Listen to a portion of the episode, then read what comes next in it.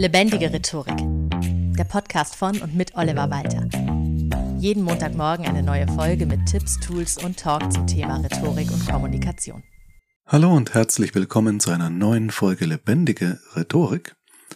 Ich hatte diese Woche erst wieder ein zweitägiges Rhetorikseminar, deswegen sieh es mir nach, wenn die Folge vielleicht ein bisschen kürzer werden sollte als sonst, aber ich habe die Woche auch schon wieder sehr viel über Rhetorik geredet. Das Thema des Seminars war speziell souveränes Auftreten. Und ich habe dabei mal wieder gemerkt, wie gerne ich wirklich mit Mindmaps arbeite. Und auch die TeilnehmerInnen meiner Trainings sind oft begeistert, weil sie mit Mindmaps auf einem Blick viele Inhalte sofort wieder im Gedächtnis haben, wenn ich ihnen die entsprechende Folie mit der Mindmap drauf aufrufe, aber der Reihe nach. Für die, die tatsächlich Mindmaps nicht kennen sollten, aber sehr, sehr sicher schon mal eine gesehen haben, sei es ganz kurz erklärt, was ist eigentlich eine Mindmap? Eine Mindmap oder ja, Gedankenkarte, keine Ahnung, ob das eine vernünftige Eindeutschung ist, funktioniert das so, dass du zum Beispiel in der Mitte eines Blatts, wenn du es analog machst, dein Thema schreibst mit einem Wort, zum Beispiel Rhetorik, und mit Pfeilen oder Linien, die von dort weggehen, zeichnest du Verbindungen zu Unterbegriffen oder Unterkategorien deines Themas. Das bedeutet, du kannst auch erst die Begriffe aufschreiben und danach Verbindungen ziehen. Und auch um diese Unterbegriffe jeweils herum kannst du wieder so sternförmig drumherum Unterbegriffe zu diesen Unterbegriffen aufnotieren. Es sieht also so ein bisschen aus wie eine Sonne, deren Strahlen jeweils wieder einen kleineren Stern treffen, in dessen Strahlen wieder kleinere Sterne und naja, theoretisch äh, immer so weiter. Also wird auf so einem DIN A4-Blatt zum Beispiel irgendwann ein bisschen schwierig. Ja, mit entsprechenden Apps, die es ja auch gibt, ging es theoretisch wirklich bis ins fast Unendliche. Aber die Mindmap lebt ja gerade von ihrer Übersichtlichkeit oder ist gerade dafür da, dass man Inhalte mit einem Blick schon sehr, sehr gut erfassen kann. Das Schöne an der Mindmap ist, dass sie sehr vielseitig genutzt werden kann. Nicht nur zur thematischen Zergliederung, es gibt auch Mindmaps mit Zuständigkeiten in Projekten zum Beispiel, bei denen dann vielleicht die einzelnen Unterpunkte, die man auch manchmal Knoten nennt, so farblich unterschiedlich gestalten kann. Oder du machst es so, dass jede Person, die am Projekt beteiligt ist, eine Farbe für sich hat. Und dann kann man nicht mit einem Blick auf seine Mindmap in so einer Art Organigramm erkennen an der Farbe einer bestimmten Person, wofür ist diese Person zuständig und auch für einen selbst, wie bei anderen Personen, ist das unglaublich hilfreich, wenn man das schnell herausfinden kann und auch sofort weiß, worum man sich eigentlich kümmern muss.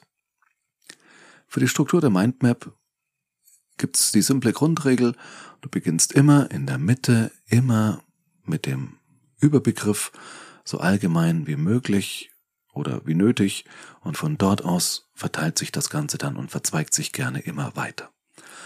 Und du kannst die Unterkategorien natürlich auch nach Wertigkeit oder Dringlichkeit sortieren. Das heißt, der erste Zweig ist vielleicht das wichtigste Unterthema und dann geht's auch reihum. Und ja, so entsteht eben nach und nach dieses typische Mindmap-Aussehen, bei dem du natürlich so für dich auch mit einer Nummerierung oder ähnlichem arbeiten kannst, wenn du das noch zusätzlich zur eh schon vorhandenen Unterstruktur brauchst. So, jetzt sind wir hier aber eben nicht in einem Podcast für Projektmanagement oder was auch immer, sondern wie dir vielleicht aufgefallen ist, in einem Rhetorik-Podcast. Und deshalb werden wir jetzt mal darüber reden, wie du Mindmaps im Sinne der Rhetorik ideal nutzen kannst. Zum einen natürlich für deine eigene Vorbereitung, wenn du einen Vortrag, eine Präsentation, was auch immer hältst, ein Meeting vorbereitest. Du kannst eben nicht nur das Thema in Unterthemen und da wieder unter Unterthemen aufteilen, Du kannst eben auch mit verschiedenen Farben dir die einzelnen Punkte dazu notieren, also zum Beispiel zu einem Unterpunkt, der dir wichtig ist, in der einen Farbe, die nimmst du nur für logische Argumente, eine andere für Beispiele, oder du hast eine These in der Mitte, drumherum die Argumente, Beispiele, Zitate, alles erstmal wild auf dem Blatt knallen, das finde ich ja das Schöne an der Methode. Du brauchst nicht schon vorher eine Struktur. Im Verlauf der Arbeit an der Mindmap entsteht quasi von allein eine Struktur. Und das kann gerade auch für Rede, für Reden, für Vorträge, für Präsentationen unglaublich wertvoll sein, dass du sagst, so richtig im Brainstorming-Sinne, ich nehme jetzt ein Blatt, ob digital oder analog, also auf Papier oder am Bildschirm, völlig egal. Da klatsche ich jetzt alles rein, was mir stichpunktartig zu dem Thema einfällt. Und danach werde ich mal rausfinden, wie gehört das zusammen mit Querverbindungen, was gehört wozu? Und dann schmeißt man die halbe Mindmap nochmal um. Das gehört sich so, das muss so sein. Eine Mindmap ist so gut wie nie auf Anhieb passend. Und dann entsteht da sozusagen deine Rede, dein Vortrag auf diese Art und Weise, ohne dass du es dann nicht mehr ja, so von einem leeren Blatt anfängst, sondern du hast schon mal eine Mindmap innerhalb kürzester Zeit verfasst und damit zumindest einen sehr guten Einstieg. Hier empfiehlt es sich natürlich tatsächlich vom Papier wegzugehen auf eine Software, eine App, weil du gerade damit diese ganzen Sortierungen, was ist Unterpunkt von was, was gehört wo dazu, was bekommt welche Farbe und so weiter, das kannst du halt natürlich in der Software unglaublich schnell über den Haufen schmeißen, verändern, ziehst den Unterpunkt vom einen Bereich in anderen oder das, was bisher ein Unterpunkt war, wird ein eigenständiger Punkt eine Stufe drüber und so weiter. Da lässt sich also unglaublich viel dann hin und her mit Drag and Drop verschieben. Und das finde ich einfach dann ist tatsächlich mal eine sinnvolle Anwendung, auch wenn ich selbst auch immer noch sehr, sehr gern auf Papier schreibe. Aber da hat das Digitale dann doch einfach unfassbare Vorteile. Ich tue mich allerdings schwer damit, dir jetzt eine ganz bestimmte Software zu empfehlen, denn irgendwie hat jedes Programm so seine Vor- und Nachteile. Es kommt also sehr darauf an, was genau du damit machen willst und wie du persönlich halt so tickst. Also was, ja, was bist du eigentlich für ein Mindmap-Typ? Ja, aber du kannst das ganz gut herausfinden, denn fast alle Anbieter haben Testversionen oder so einen kostenlosen Probezeitraum. Und ich finde, vergleichen lohnt sich da auf jeden Fall. Ich habe einige Zeit gebraucht, um die Software zu finden, die mir am meisten taugt. Zur Not kannst du auch ein Programm tatsächlich wie Paint nehmen, so ein Grafikprogramm. Da kannst du auch Text an eine beliebige Stelle schreiben und Pfeile malen und so weiter.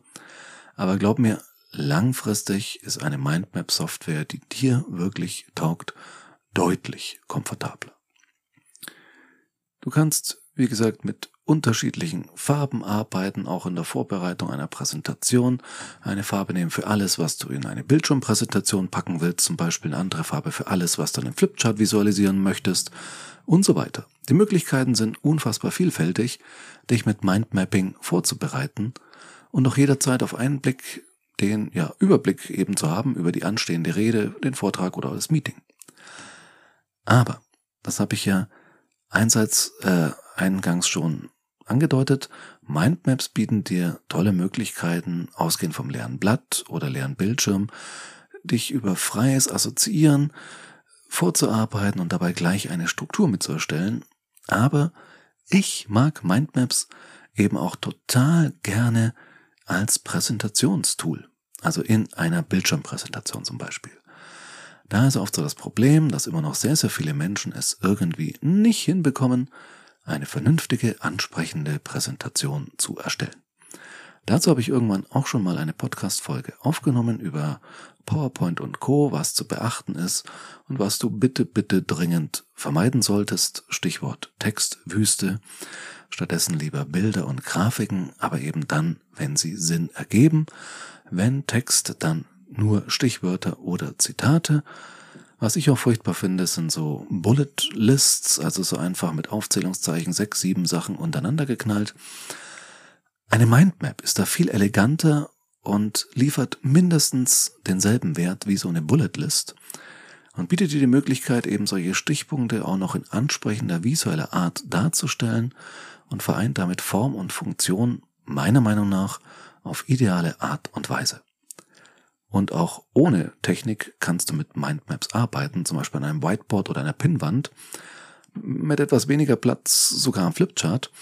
Wenn du zum Beispiel aus der Gruppe zu einem bestimmten Thema, dass du das mal so fett in die Mitte schreibst, dann Stichworte zurufen lässt, kannst du die drumherum schreiben. Und dann erst Verbindungslinien ziehen und siehe da, du und die Gruppe, zu der du sprichst, ihr entwickelt gemeinsam eine Mindmap zu eurem Thema, die sich dann alle abfotografieren können und somit am Ende ein direktes Ergebnis erzielt wurde, zumindest mal ein Zwischenstand, den die Leute direkt aus dem Meeting, aus der Präsentation mitnehmen. Und das ist unglaublich wertvoll, wenn du das schon mal hast und den Leuten lieferst, weil diese Mindmap bleibt im Gedächtnis deutlich länger hängen als eine Bullet List oder was auch immer. Also, Zusammenfassung. Mindmaps können dir sowohl in der Vorbereitung nur für dich, wie auch als Visualisierung für dein Publikum viele Möglichkeiten bieten und bleiben eben sehr, sehr gut im Gedächtnis. Arbeitest du gern mit Mindmaps? Lass es mich wissen. Bisher nicht, dann probier's doch jetzt aus und erstell dir als Hausaufgabe der Woche eine Mindmap über dein rhetorisches Know-how zum Beispiel. Was hast du dieses Jahr bisher neu dazu gelernt? Probier's gerne mal aus. Es ist auch sehr schwierig, das jetzt sich vielleicht vorzustellen, wenn du eher so ein visueller Mensch bist und hörst jetzt einen Podcast, in dem ich darüber rede, was man auf ein Blatt Papier zeichnen kann. Google einfach mal Mindmaps, schau dir viele verschiedene Beispiele an und dann probier es einfach mal aus. Weil es ist eigentlich ganz einfach, man braucht aber einen kleinen Tick, um reinzukommen.